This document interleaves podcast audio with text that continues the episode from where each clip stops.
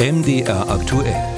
Hörer machen Programm. Und da geht es diesmal um Waffenlieferungen an die Ukraine und die Frage, ob Deutschland Taurus-Marschflugkörper liefern soll. Das sind Hightech-Sprengkörper, die hunderte Kilometer weit fliegen und eine enorme Zerstörungskraft entfalten können. Unser Hörer Dirk Peter Stoik aus der Stadt Südliches Anhalt in Sachsen-Anhalt hat sich nun bei uns gemeldet und will wissen, ob die ukrainischen Kampfjets überhaupt für das Taurus-Waffensystem ausgerüstet seien. Stefan Kloss hat sich erkundigt. Taurus ist ein Marschflugkörper mit einer Reichweite von bis zu 500 Kilometern.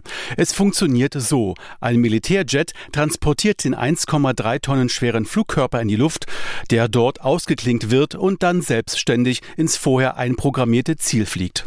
Das Flugzeug benötigt für den Transport eine spezielle Aufhängung. Hat die ukrainische Luftwaffe Flugzeugmuster, die Taurus aufnehmen könnten oder Maschinen, die bereits umgerüstet sind? Dazu teilt das Bundesverteidigungsministerium auf eine Anfrage von MDR aktuell schriftlich mit. Üblicherweise kommentieren wir die militärischen Fähigkeiten ausländischer Streitkräfte nicht. Alexander Müller, verteidigungspolitischer Sprecher der FDP-Bundestagsfraktion, sieht keine technologischen Probleme für den Taurus in der Ukraine. Die dortige Luftwaffe, deren Maschinen meist sowjetischer Bauart sind, habe es durch technische Modifikationen auch hinbekommen, britische Storm Shadow Marschflugkörper in die Luft zu transportieren und abzufeuern, so Müller. Und das würde mit dem Taurus genauso funktionieren.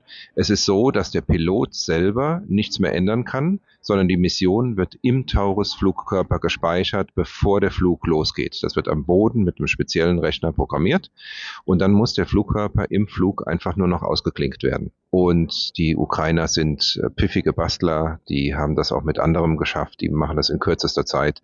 Ich denke, das wird keinen Monat dauern, da haben die einen Mechanismus, um das äh, hinzubekommen. Auch Philipp Krämer, Bundestagsabgeordneter der Grünen und Mitglied im Verteidigungsausschuss, ist optimistisch. Mir ist äh, bekannt, dass die Ukraine sehr optimistisch ist, ähm, dieses, diese Rakete in ihre Flugzeugmuster einzurüsten. Da geht es aber um die größeren Jets, also Su-27 24 bzw. Su 24.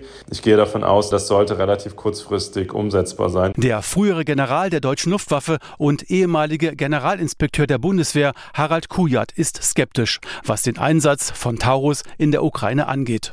Eine entscheidende Frage sei, kann dieses System überhaupt von ukrainischen Streitkräften, ukrainischen Soldaten bedient werden. Es ist nämlich sehr aufwendig äh, zu bedienen, sehr, ein, ein sehr komplexes System. Ich habe Zweifel, ob überhaupt die Qualifikation da ist, dieses System erfolgreich einzusetzen. Und das beginnt mit der Programmierung und das endet tatsächlich mit dem operativen Einsatz eines Flugzeugs in der jeweiligen Rolle. An einen Einsatz von deutschen Militärberatern in der Ukraine, die beim Taurus-Einsatz helfen könnten, glaubt Kujat nicht. Dass Deutschland bei der Taurus-Lieferung zögere, sei nicht ungewöhnlich, so der ehemalige General. Auch die USA hätten die von der Ukraine gewünschten und seit einem Jahr versprochenen Attackams Marschflugkörper erst kürzlich zugesagt, möglicherweise aus Sorge, dass der Konflikt eskalieren könnte, so Kujat.